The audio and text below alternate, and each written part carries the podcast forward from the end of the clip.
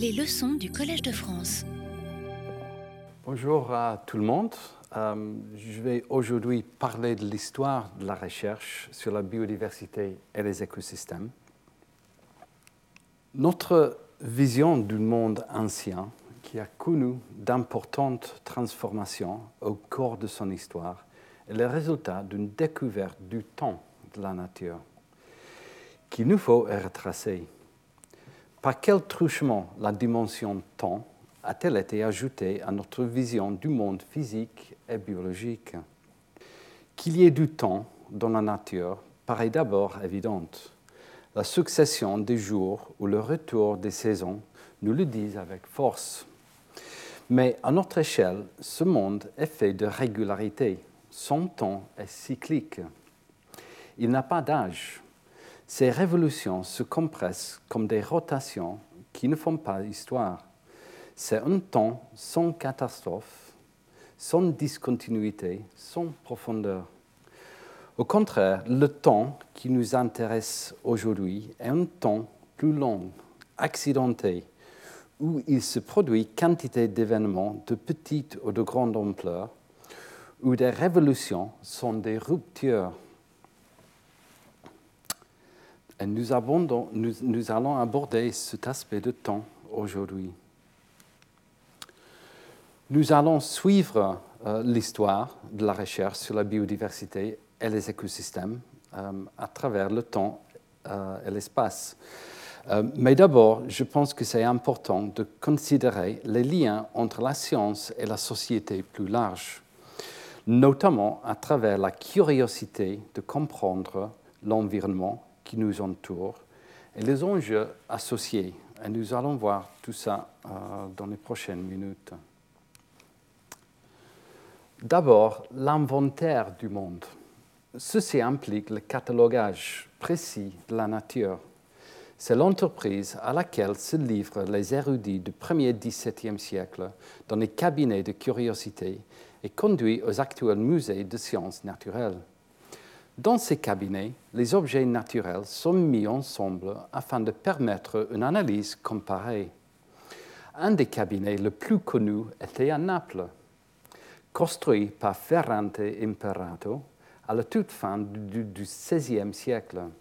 C'est un espace dévolu à l'installation raisonnée des plantes, de minéraux, d'oiseaux, de coraux, de coquillages et autres animaux marins. À la tête du plus important cabinet de sciences naturelles du 1er 18e siècle, Joseph Bonnier de la Mosson entreprend une rationalisation du savoir qui n'enlève rien à l'esthétique de sa présentation, comme vous voyez dans cette image.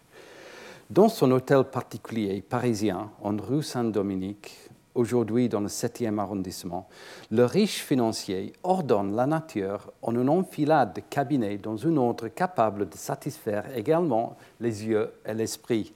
Je pense que vous voyez bien euh, ce qu'il voulait faire euh, dans, dans, sa maison, dans cette image. Et les grandes expéditions vers des terres lointaines avaient une composante importante de la découverte scientifique y compris la description et surtout la collecte de spécimens qui pouvaient remplir les cabinets de curiosité de l'aristocrate. Ces expéditions sont devenues de plus en plus organisées avec le temps, par exemple en étant liées non seulement au parrainage royal, mais aussi au musée d'histoire naturelle, au jardin botanique, etc. Les naturalistes étaient souvent inclus dans les expéditions océaniques de découverte les plus connus le sont Joseph Banks avec James Cook sur le HMS Endeavour qui a découvert l'Australie. Charles Darwin, bien sûr, avec Robert Fitzroy euh, sur le Beagle. Et Joseph Dalton Hooker avec J. Clark Ross sur les HMS Erebus et Terror en Arctique et en Antarctique. Les personnages équivalents en France sont moins célébrés, malheureusement, mais je peux au moins mentionner Philibert Commerçant, qui était avec Bougainville, toujours en Pacifique Sud, euh, et Geoffroy Saint-Hilaire avec Capitaine Dupetit-Thouars sur le Vénus entre 1836 et 1839. D'autres ont été déposés et ont passé plus de temps sur terre qu'en mer. Parmi les exemples bien connus, citons Alexander von Humboldt et Aimé Bonpland en Amérique du Sud, Alfred Russel Wallace sur la péninsule malaisienne et bien d'autres envoyés par Linné, Cuvier et d'autres. Ces grands noms de l'histoire naturelle avaient des relations très bien établies pour aider à l'envoi des collectionneurs et à la récupération de spécimens spécifiques. Et il y avait une concurrence considérable entre eux et entre les différentes nations. Ce n'était pas une compétition scientifique vraiment, mais plutôt une concurrence liée à la commercialisation de la nature. Pour les Britanniques, les Français et les Espagnols, ces voyages souvent s'inscrivaient dans une tentative de comprendre la géographie mondiale des plantes par rapport à l'empire de la fin du XVIIIe siècle. Ce qui est nouveau, c'est que ces puissances voulaient également remodeler cette géographie à des fins impériales en déplaçant des plantes utiles et rentables. Cela impliquait également la création de jardins en Europe susceptibles de générer des connaissances à leur sujet, notamment les jardins de Kew à Londres, euh, institués en 1759, le jardin du roi à Paris, qui date de 1635, et le Real Jardin Botanico à Madrid, qui date de 1755. Dans le cas britannique, Joseph Banks, Kew de 1772 à 1820, a joué un rôle crucial dans la commercialisation de nouvelles espèces en les transplantant ailleurs. L'exemple de l'arbre à pain à être transporté de Tahiti aux Caraïbes par le capitaine Bligh sur le Bounty est peut-être le plus connu des nombreux exemples. Il y avait également des difficultés pratiques car il fallait mettre au point des techniques permettant aux plantes vivantes et à leurs graines de survivre à de longs voyages en mer, exposés aux embruns salés, à une chaleur ou un froid excessif, et à trop ou trop peu de lumière solaire une innovation majeure a été le développement de la boîte Ward, le Wardian case que vous voyez là, une, espèce de petite serre en fait. Il est difficile pour nous aujourd'hui d'apprécier l'importance de ces inventions, mais elles ont été véritablement transformatrices euh, à l'époque. La transplantation et commercialisation de caoutchouc, sucre à canne et le cacao sont trois cas bien célébrés bien célèbre. Mais l'exemple précis que je veux vous donner sur l'importance de la commercialisation des plantes dans la construction des empires est celui du thé et de l'opium. Le commerce de l'opium britannique avec la Chine résulte en grande partie de la demande du peuple britannique pour le thé. À partir des modestes importations des années 1660, lorsque Samuel Pepys avait essayé pour la première fois la boisson chinoise. Un siècle plus tard, les Britanniques étaient devenus des consommateurs insatiables de thé. L'autre célèbre commentateur social de l'époque, le docteur Samuel Johnson, après avoir abandonné le brandy, avait devenu un buveur de thé endurci et effronté et affirmait qu'il était très bénéfique pour la santé. L'appétit pour le thé était si grand que celui-ci, comme le gin, était devenu un enjeu politique en raison de sa place toujours croissante dans l'économie. La lutte consistait à maintenir ce marché à flot, car la monnaie avait toujours été rare en Grande-Bretagne. La Compagnie des Indes orientales basait généralement son commerce sur l'échange des marchandises et non d'argent mais les marchandises britanniques n'intéressaient pas la Chine. Cependant, le coton indien et l'opium étaient toujours étaient tous les deux très demandés en Chine. Et la Compagnie des Indes orientales a donc établi un échange commercial qui a finalement eu des résultats désastreux pour la Chine, provoquant une dépendance quasi nationale à l'opium et conduisant aux deux guerres de l'opium, alors que la Chine essayait sans succès de rompre sa dépendance à la drogue. Au même moment, et à l'insu des autorités chinoises, la Compagnie des Indes orientales tentait de faire sortir clandestinement des plantes de thé de Chine pour briser sa dépendance à l'égard de la Chine pour la production du thé. Une personne clé dans cette histoire est Robert Fortune, qui est euh, montré sur la diapo. Il a largement contribué au bonheur de la nation britannique en faisant sortir le thé de Chine au XIXe siècle. Jusqu'à cette époque, l'industrie du thé était entièrement contrôlée par les Chinois et ceux-ci étaient très jaloux de leurs produits, faisant tout leur possible pour empêcher qu'ils soient exportés hors de la Chine. Fortune a passé 19 ans à explorer l'Orient de 1843 à 1862 devenant ainsi l'un des premiers Britanniques à parler couramment le chinois. Il a beaucoup voyagé à travers la Chine, souvent déguisé, dans des régions qui étaient officiellement fermées aux Occidentaux. Attaqué par des pirates, consterné par les conditions de vie auxquelles il doit faire face et souffrant de fièvre tropicale, il parvient, malgré le secret protecteur des Chinois, à transférer près de 25 000 jeunes plantules de thé, plus de 15 000 plantes, dont beaucoup dans les Wardian cases, pour la Compagnie des Indes orientales. À la fin du XIXe siècle, le thé était la principale exportation de l'Inde vers la Grande-Bretagne. Inversement, comme les Britanniques ne dépendaient plus de la Chine pour leur thé, ils ont commencé un commerce de porcelaine, ainsi que d'argent depuis les Philippines en échange de leur opium, assurant ainsi le maintien de la dépendance chinoise à l'opium. En résumé, l'histoire de l'opium et du thé est donc un exemple très net de la façon dont les plantes sont devenues partie intégrante de la construction de l'empire européen. Et on note également avec cet exemple comment les changements dans la distribution de certaines espèces ont changé les écosystèmes euh, euh, qui sont devenus euh, pratiquement fabriqués par, par l'homme suite à cette commercialisation. Beaucoup moins triste de cet exemple de, l'opium et le thé est la fascination pour l'océan inspirée par les voyages d'exploration scientifique. Je dois citer le Challenger Expedition au fin du 19e siècle, qui est vraiment la première expédition océanographique euh, dans l'histoire.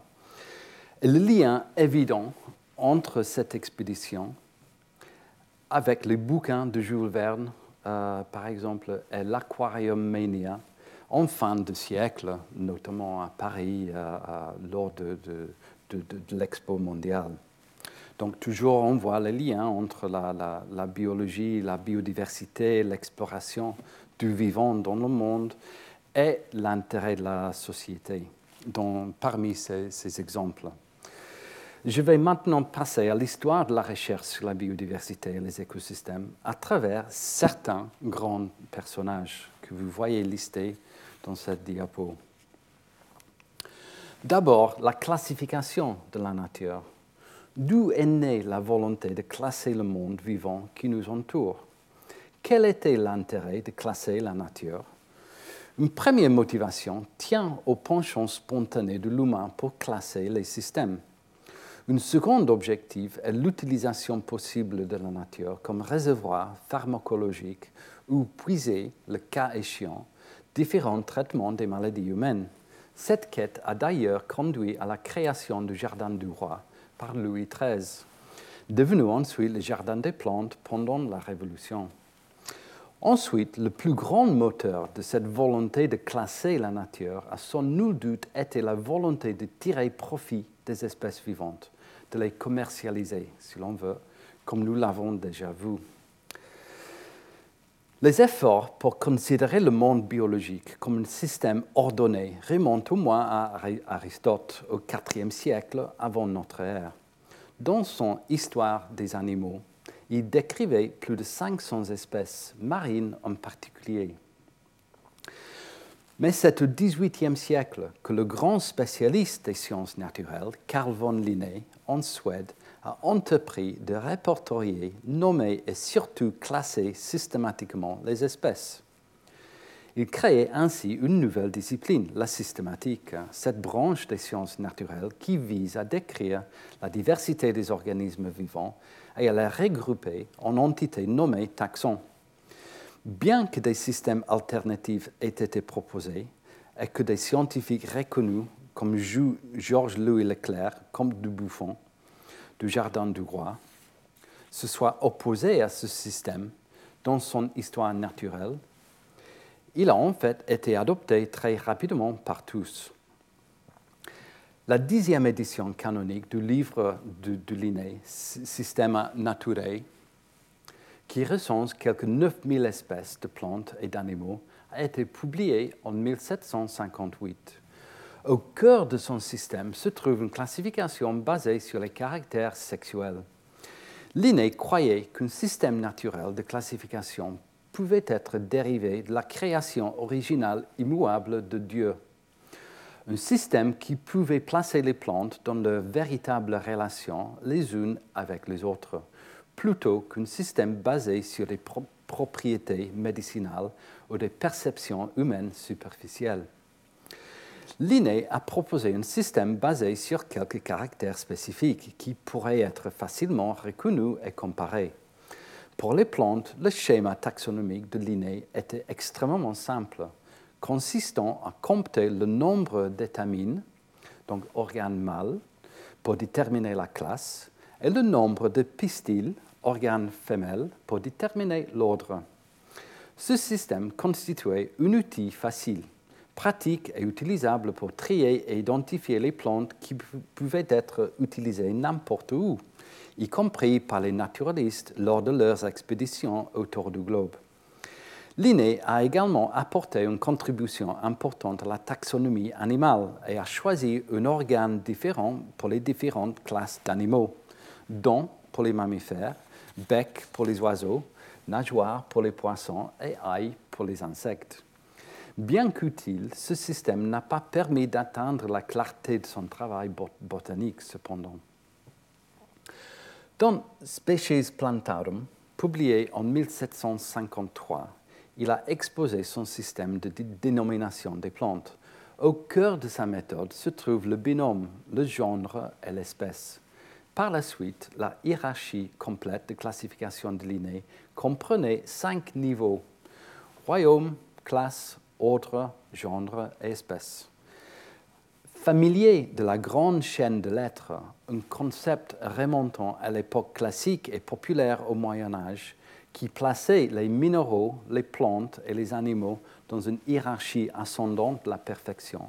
Linné a fait un, a fait un pas audacieux et a inclus les humains en tant que Homo sapiens au sommet de la chaîne, indiquant qu'il était lui aussi un animal un peu choquant à l'époque. Antoine Laurent de Jussieu, qui travaillait au Jardin du Roi pendant la période tumultueuse de la Révolution, lorsque celui est devenu le musée d'histoire naturelle, a étendu la méthode linéaire de classification des plantes basée uniquement sur les caractères sexuels pour inclure de multiples caractères de chaque partie de la plante. Cette méthode était plus conforme à la pensée de l'élite botanique française de l'époque, qui s'était inspirée des classifications de Joseph Piton de Tournefort de la fin du XVIIe siècle. Elle était basée sur le principe de la subordination des caractères, que tous n'avaient pas la même importance dans la classification. Je vais maintenant parler de l'allemand Alexander von Humboldt un naturaliste et géographe qui a beaucoup voyagé à la fin du XVIIIe siècle et au début du XIXe. C'est un des plus grands savants de son temps qui passera deux décennies à Paris et qui deviendra membre associé de l'Académie des sciences françaises et président de la Société de géographie de Paris. Toute l'étude de von Humboldt repose sur sa vision du monde naturel comme un tout organique, un ensemble organique une unité vivante de formes de vie diverses et interdépendantes plutôt qu'une structure mécanique. Il a développé ce concept universel de la nature au-delà de tout ce qui était professé à l'époque, annonçant l'étude de l'écologie et de l'environnementalisme. Il a également joué un rôle central dans le développement de la rigueur scientifique en soutenant que pour comprendre les réalités intérieures des choses, il était nécessaire de combiner une appréciation esthétique de la nature avec une investigation empirique rigoureuse. L'enregistrement précis des données par la mesure, la collecte et l'observation. Comme Darwin, après lui, il était très fasciné par la relation entre la géologie et le monde naturel. Ses premiers voyages ont eu lieu en Amérique du Sud avec Aimé Bonpland de 1700 99 à 1804. Ensemble, ils ont pénétré dans les forêts tropicales, traversé des plaines et gravi des montagnes au Venezuela, en Colombie, au Pérou, en Équateur et au Mexique. Ils ont tracé le cours de l'Orénoque et du fleuve Negro et, ont prouvé l'existence du Rio Cassiquaire qui reliait l'Orénoque à l'Amazonie par, par le Rio Negro. Ils ont escaladé des montagnes, dont le Chimborazo, que vous voyez ici. C'est vraiment un volcan, en fait. Le plus haut sommet des Andes du Nord, que l'on croyait à l'époque être la plus haute montagne de la Terre. Ils ont recueilli environ 60 000 spécimens botaniques, dont 3 000 étaient inconnus de la science. Ces observations sur le guano ont conduit à son introduction comme engrais en Europe dans l'agriculture. Sur la base de ces lectures précises de la température de la mer, il a identifié l'important courant de remontée d'eau froide le long de la côte du Pacifique qui porte aujourd'hui son nom, la Humboldt Current. Le résultat le plus significatif des recherches de Humboldt est probablement ce qu'il en est venu à appeler la géographie des plantes démontrant les effets de l'altitude, de la température, du climat et de la géographie comme facteurs déterminants de l'endroit où poussent les plantes. En comparant des plantes qui poussent à la même altitude, mais dans des régions différentes du monde, il a découvert qu'il y avait une corrélation entre les phénomènes physiques et la végétation. Lors de l'ascension du volcan Chimborazo, il a défini différentes zones de végétation qui sont marqués euh, sur cette, euh, image. En enregistrant des plantes tropicales à la base et des spécimens de type arctique euh, plus haut dans la montagne. Humboldt a conclu que la Terre est composée de régions distinctes, chacune ayant ses propres caractéristiques déterminées par les conditions climatiques et environnementales locales. Ces régions se sont combinées pour former une seule organisation holistique interconnectée. Nous connaissons maintenant ces modèles sous le nom de biogéographie et nous en avons discuté la semaine dernière. Une fois de retour à Paris, Humboldt est acclamé comme un héros et sa réputation de grand homme de science ne s'est jamais démentie. Il s'installe à Paris et pendant les 30 années qui suivent se consacre à la publication des récits de ses voyages en Amérique, Amérique du Sud. Les 19e et 20e siècles ont été marqués par une tendance croissante à la spécialisation dans les domaines de la science et de l'éducation, contraire à l'approche universaliste de Humboldt. L'intérêt d'Humboldt pour un si large spectre de sciences et sa connaissance de celui-ci était la clé de sa conception holistique de la nature. Il reconnaît le lien mutuel entre toutes les branches de la science. L'étude d'une branche spécifique révèle ces lois qui, à leur tour, indiquent l'existence d'une autre loi plus élevée et plus générale. Humboldt affirme que la vision de la nature doit être générale, grandiose et libre et que la partie essentielle de son travail consiste à faire connaître la connexion intime du général avec le spécial. Avec le spécial.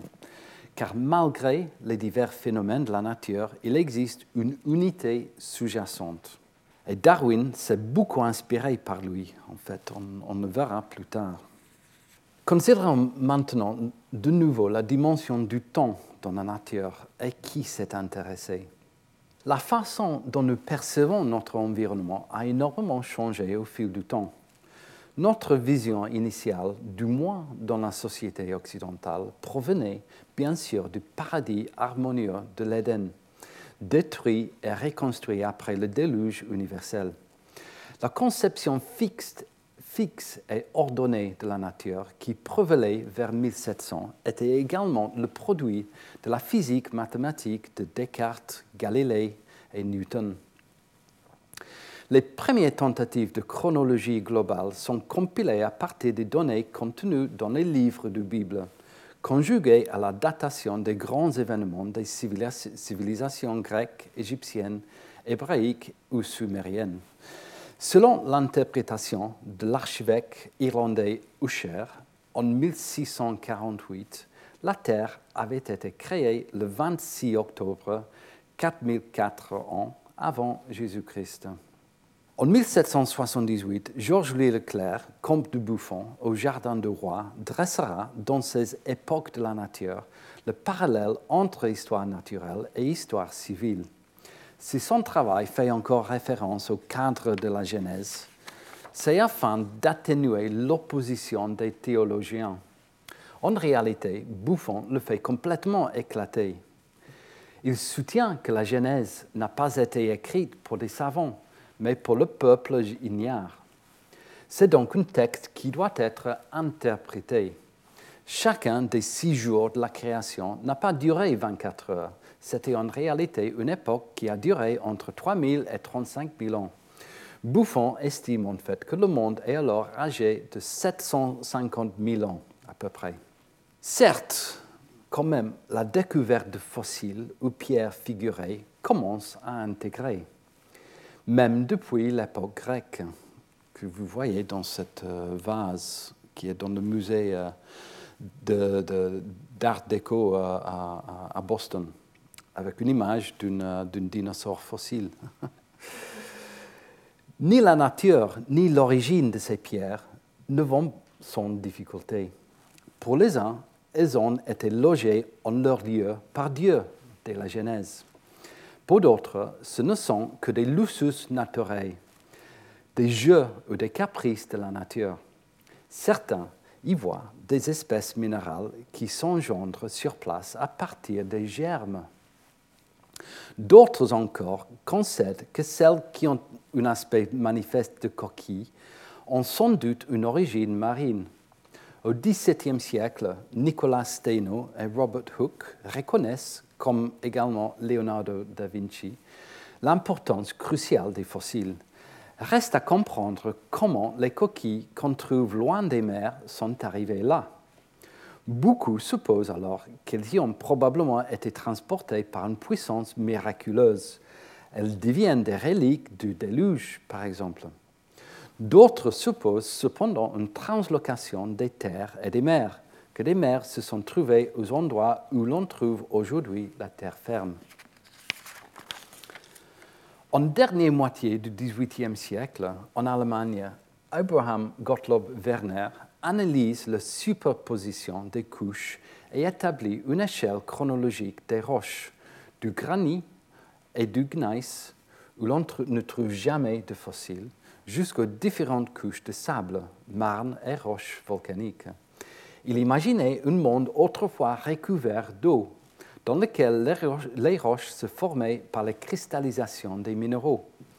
Il a écarté les volcans comme étant sans importance. Ces hommes croyaient que la Terre se, délabrait progressivement à mesure que l'érosion et des événements occasionnels, comme le déluge biblique, façonnaient sa surface. En opposition à Werner et aux neptunistes qu'ils étaient appelés à l'époque, les volcanistes ou plutoniens pensaient que la Terre avait été façonnée par une combinaison d'activités volcaniques et d'érosion, et surtout que ce processus était toujours en cours. Le géologue écossais James Hutton était un plutonien, donc. Il rejetait l'idée de Buffon et Werner selon laquelle l'âge de la Terre n'était que d'environ un million d'années et il doutait que Dieu aurait créé les humains dans un monde qui se gaspillerait. Au lieu de cela, il a soutenu que Dieu avait créé la Terre comme une machine bien entretenue, constamment rafraîchie par des cycles répétés d'érosion, de dépôt, de formation et de soulèvement des roches. Comme chaque cycle successif effaçait le précédent, il disait Nous ne trouvons aucun vestige d'un début et aucune perspective de fin. En d'autres termes, il comprenait l'âge de la Terre était immense mais indéfini. Se référant aux opérations naturelles, telles que la météorisation, l'érosion des sols, les éruptions volcaniques, les mouvements de la Terre, les processus invisibles qui se produisent dans les profondeurs de la Terre ou sous la mer, il a suggéré que ces petites choses longtemps continues seraient adaptées aux effets que nous observons aujourd'hui. En suggérant que la Terre doit être un corps dynamique constamment rajeuni, Hutton avait besoin d'un mécanisme, n'est-ce pas? Sa réponse s'est inspirée des derniers développements des machines à vapeur, c'est-à-dire que la puissance expansive de la chaleur dans les profondeurs de la Terre pouvait soulever les roches qui s'étaient formées sur le fond des océans à partir des accumulations de sédiments érodés par la Terre. À cet égard, il a jeté les bases de la compréhension future des mouvements de la Terre ou tectoniques. Cette idée, bien qu'acceptée aujourd'hui, était extrêmement controversée parmi ses contemporains neptunistes. Nous considérons aujourd'hui Hutton comme le fondateur de la géologie moderne. Charles Lyell a par la suite rompu les bases religieuses de la géologie et on a établi les principes fondamentaux. Comme Humboldt avant lui, il croyait fermement au travail sur le terrain. Lors d'un voyage, il a remarqué un delta de rivière qui avait autrefois abrité la vie et qui avait été submergé et recouvert par le dépôt de craie. Cette masse de roches nouvelles avait alors été soulevée et dénudée pour former le paysage actuel. Après de nombreuses observations de ce type, il a réalisé qu'aucune cause spéciale ou catastrophique n'est nécessaire pour expliquer la nature de la Terre. Les processus que l'on peut observer aujourd'hui ont toujours agi sur une vaste période de temps. Selon lui, Selon lui, ces processus sont l'alphabet et la grammaire de la, géologie, de la géologie, la clé de l'interprétation de tous les phénomènes géologiques. Le principe selon lequel le présent est la clé du passé a ensuite été appelé uniformitarisme. Il a d'abord rejeté l'idée de la transmutation des espèces et n'a pas donné son avis sur l'origine des espèces, alors que son prédécesseur, Lamarck, l'avait fait. On verra dans une minute. Bien qu'il ait d'abord rejeté la possibilité de l'évolution, il a compris que les fossiles montraient des changements au fil du temps et pouvaient être utilisés pour distinguer des strates d'âge différents.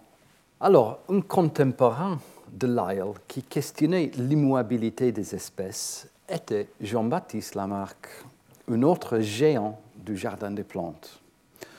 En 1800, ce naturaliste français a été à l'origine de la théorie du transformisme. Selon lui, l'environnement pouvait provoquer une transformation des espèces. Dans son livre Philosophie zoologique en 1809, il écrivait Supposons, par exemple, qu'une graine d'une des herbes des prés soit transportée à un endroit élevé sur une parcelle sèche, stérile et pierreuse très exposée au vent et qu'on la laisse germer.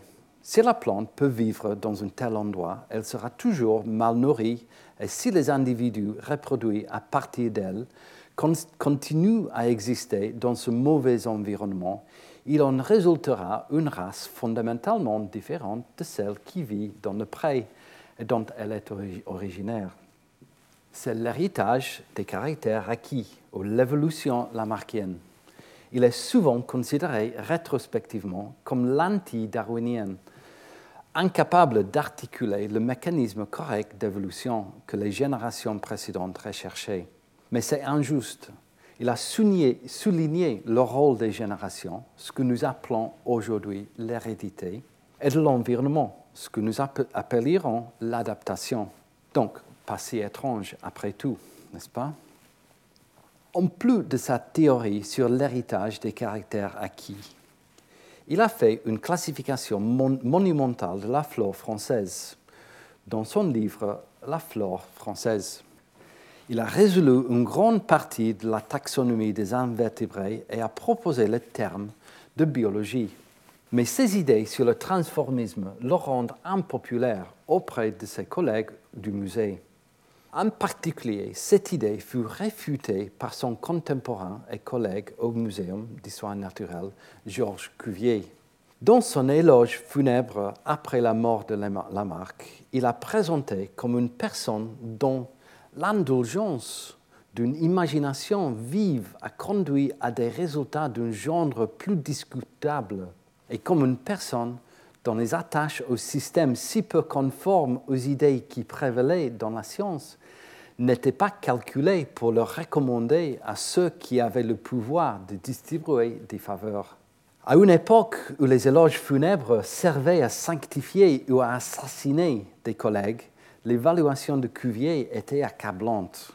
Heureusement, le nom de la marque est aujourd'hui reconnu à sa juste valeur dans le contexte de l'adaptation des organismes à leur environnement, notamment dans le cadre de l'épigénétique. Edith Heard, professeur au Collège de France, euh, en fait, parle souvent de la marque dans ses cours euh, sur l'épigénétique. En lieu et place de la théorie de la marque, Cuvier a proposé que la composition des écosystèmes ne change qu'à la suite des catastrophes. Il en avait accumulé des preuves en observant dans les archives fossiles les changements survenus dans de nombreuses espèces. Sa capacité à faire des comparaisons entre les animaux et à reconstituer les créatures du passé profond était en effet remarquable. Il a démontré que les dents fossiles des mammouths de Sibérie étaient clairement similaires à celles des éléphants d'Asie et d'Afrique existants, mais qu'elles étaient également différentes et appartenaient à une espèce qui n'existe plus. Il a montré que le crâne bien connu d'énormes fossiles animaux trouvés dans une carrière à Maastricht appartenait à un lézard marin, un mosasaure, similaire au lézard monitor, mais aujourd'hui également éteint. Avec son collègue et ami Alexandre Brognard, Cuvier a lancé en 1808 la description géologique du bassin de Paris. Leurs études ont fait des progrès décisifs dans la paléontologie stratigraphique, où les fossiles sont utilisés pour distinguer les différents strates, tandis que l'alternance de dépôts d'eau douce et marins a conduit Cuvier à suggérer que dans le passé, il y avait euh, une série de révolutions ou d'événements catastrophiques à la surface de la Terre qui avaient causé l'extinction soudaine des faunes existantes. Il a publié ces idées ensuite dans son livre Discours sur, la révolution, sur les révolutions du globe. Il croyait fermement que de telles catastrophes pouvaient expliquer les changements dans l'anatomie animale qui ont été trouvés dans les fossiles et a rejeté les idées de Lamarck et d'autres sur le transformisme. Il refusait d'admettre la possibilité d'une évolution des espèces.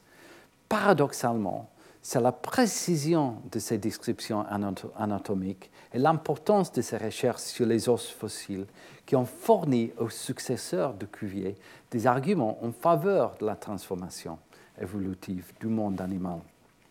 Darwin, en fait, l'admirait beaucoup. Cuvier était l'une des plus grandes figures scientifiques du XIXe siècle. On peut à juste titre lui attribuer le mérite d'avoir été le premier à reconstituer les fonds des mondes perdus. Ses travaux ont fermement établi la science de l'anatomie comparée et ont jeté les bases de la paléontologie des vertébrés en tant que discipline scientifique. Au Jardin des plantes, Cuvier a exercé son talent, son ambition et son pouvoir pour créer un cabinet d'anatomie comparée, un musée consacré au monde animal. En quelques années seulement, et avec l'aide d'une équipe dévouée, ce cabinet est devenu l'un des plus complets et des plus célèbres d'Europe. Ouvert au public et exposant plus de 16 000 spécimens zoologiques, Charles Lyell a visité le musée et exprimé sa grande admiration. Il a écrit Je suis entré hier dans le Sanctum Sanctorum de Cuvier, et c'est vraiment caractéristique de l'homme. Dans chaque partie, il montre cette extraordinaire puissance de méthode qui est le grand secret des prodigieux exploits qu'il accomplit chaque année sans paraître se donner le moindre mal. L'organisation des expositions dans le musée reflète parfaitement les idées de Cuvier, les animaux étant disposés selon les classes zoologiques et montrant les relations entre forme et fonction. L'objectif de Cuvier était de rejeter l'un des concepts acceptés au XVIIIe siècle, la grande chaîne de lettres, proposée pour la première fois par le naturaliste suisse Charles Bonnet qui visualisait une continuité allant des substances les plus simples jusqu'à l'homme et aux intelligences célestes. Dans une amélioration progressive des êtres, en 1812, Cuvier propose un nouvel aménagement des différentes catégories, catégories du règne animal. Les sous-royaumes vertebrata, articulata, des arthropodes, mollusca et radiata, qui sont les méduses, étoiles de mer, anémonènes, anémonènes, anémonènes etc. Le rejet du concept de la chaîne de lettres et son remplacement par le sous-royaume de Cuvier a été un prélude nécessaire au développement de la théorie de l'évolution.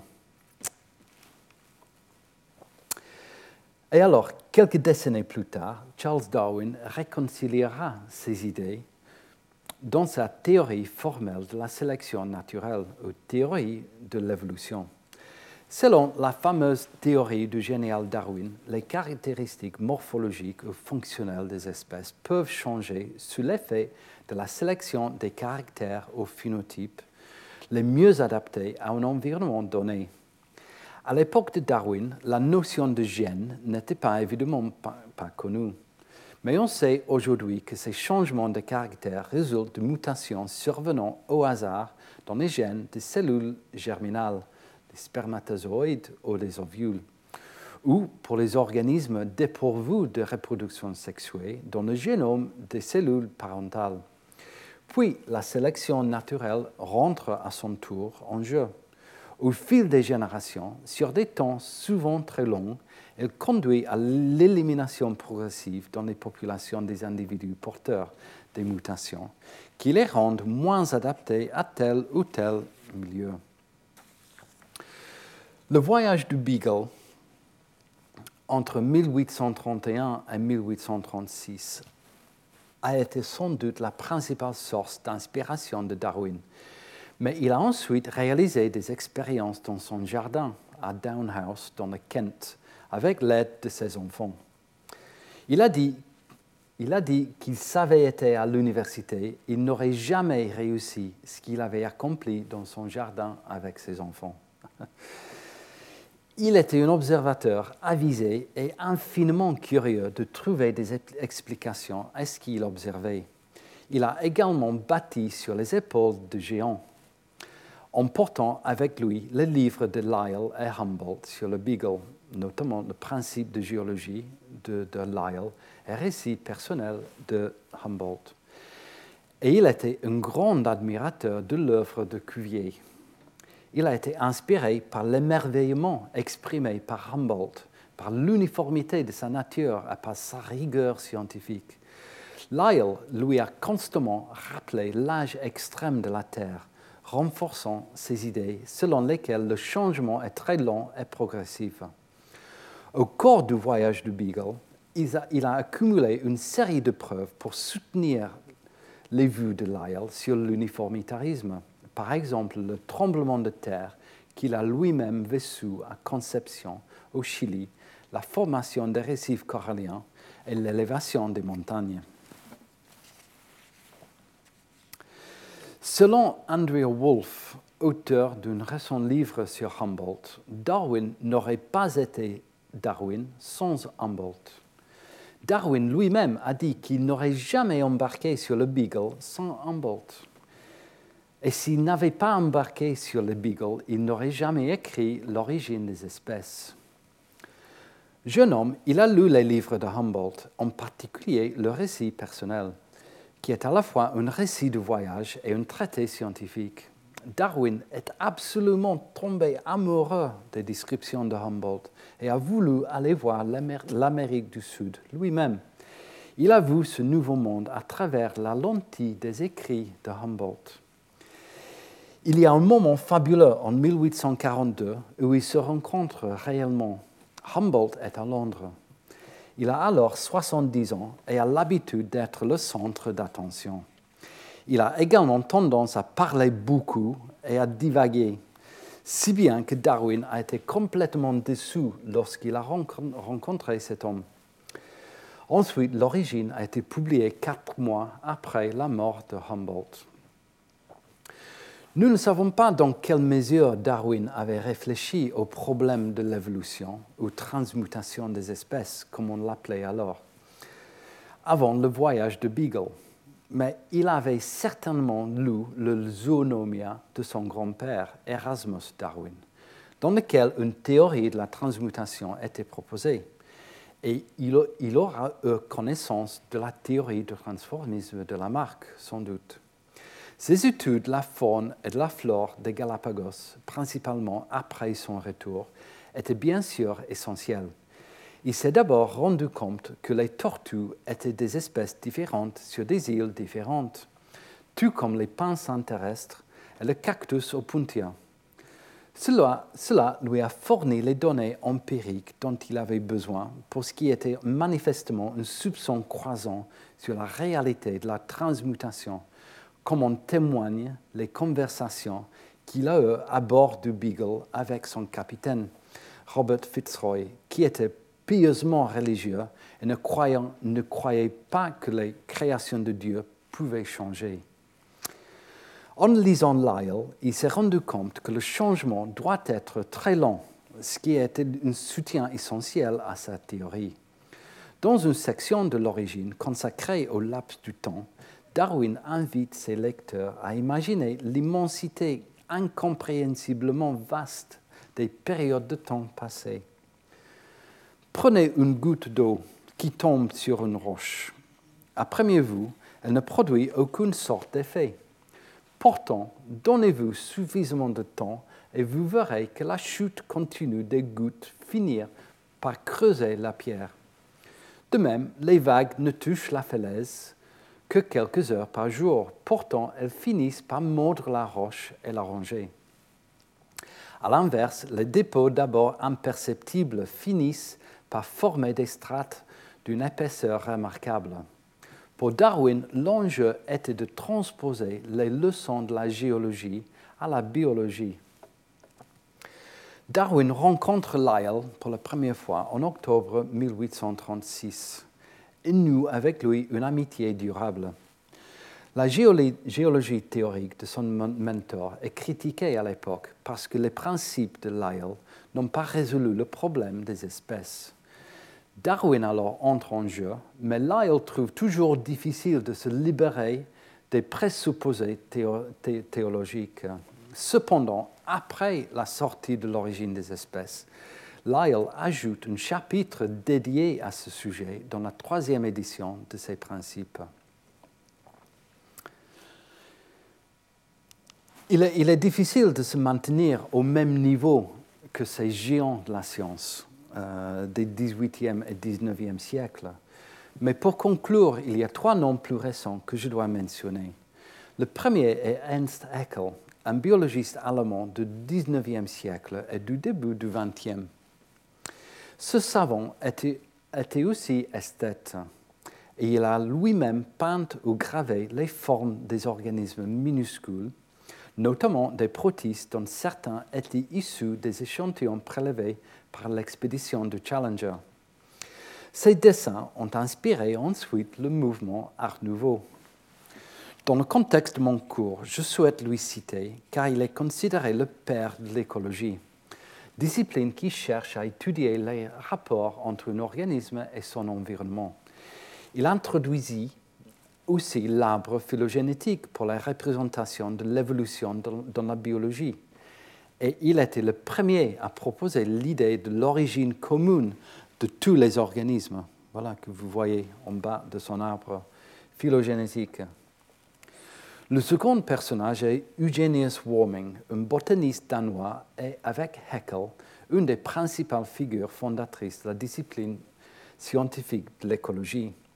Warming a écrit le premier manuel en 1895 sur l'écologie végétale, a enseigné le premier cours universitaire d'écologie à Copenhague et a donné à ce concept sa signification et son contenu. D'après sa nécrologie dans Nature, après sa mort, si une personne peut être distinguée pour être honorée en tant que fondateur de l'écologie, Warming devrait avoir la priorité. L'objectif de Warming et son impact majeur et durable sur le développement de l'écologie était d'expliquer comment la nature résolvait des problèmes similaires, type sécheresse, inondation, froid, sel, herbivorie, etc., de manière similaire, malgré l'utilisation de matières premières très différentes dans les différentes régions du monde. Ça veut dire l'espèce d'origine différente dans les différents endroits. Son livre a été le premier à utiliser les relations physiologiques entre les plantes et leur environnement, ainsi que les interactions biotiques pour expliquer le moulage des assemblages que les géographes des plantes avaient décrits et classés.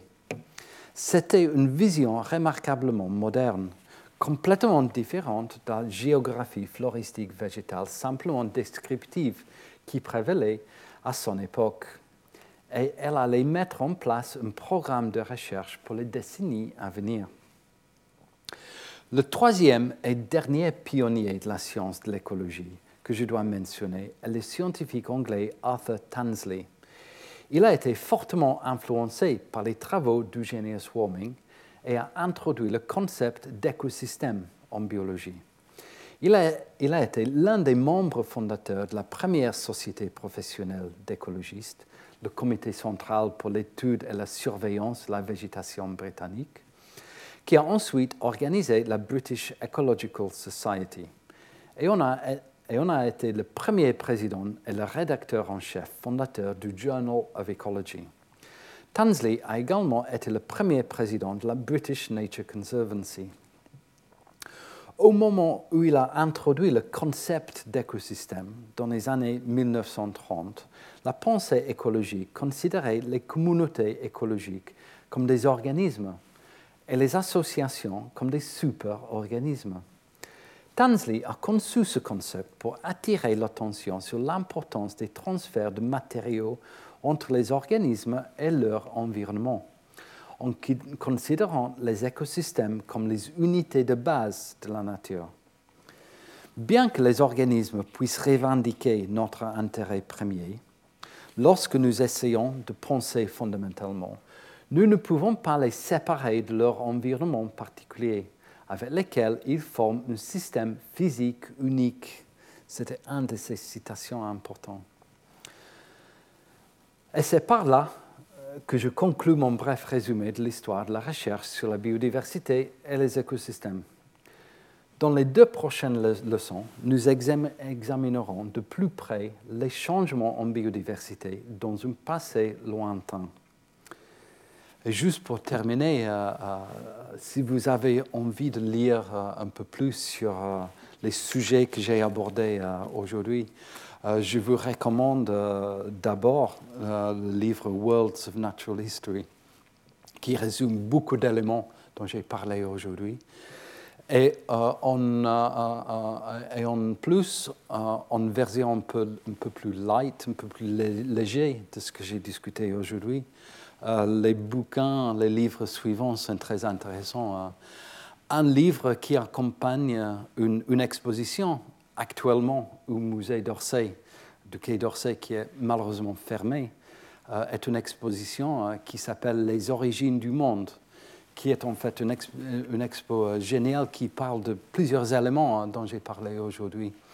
accompagné par plusieurs images, chefs d'œuvre, etc. Euh, l'exposition, le musée s'est fermé, mais vous pouvez trouver euh, ce livre euh, dans les bibliothèques. Après cela, The Invention of Nature a été écrit par Andrea Wolff, qui est un peu une biographie d'Alexander von Humboldt que je recommande vivement. The Great Naturalist résume un peu tout le monde dont j'ai parlé aujourd'hui. the Flower Hunters parle des, pionniers qui se sont lancés à explorer le monde euh, euh, euh, partout sur la planète pour trouver les nouvelles espèces de plantes. Milk Paradise, bien sûr, parle de l'histoire de l'opium dans tous les sens. Et Darwin's Backyard est un livre très, très intéressant qui parle des, des expérimentations très simples, en fait, qui menait Darwin avec ses enfants dans son jardin euh, en Angleterre. Donc voilà, euh, quelques suggestions pour lire euh, un, peu plus en détail.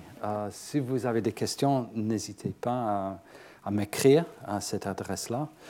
Et voilà, je termine là et on se voit dans, une, dans une semaine pour parler des changements en biodiversité dans un passé très lointain. Merci de votre attention. Retrouvez tous les contenus du Collège de France sur www.colège-2-france.fr.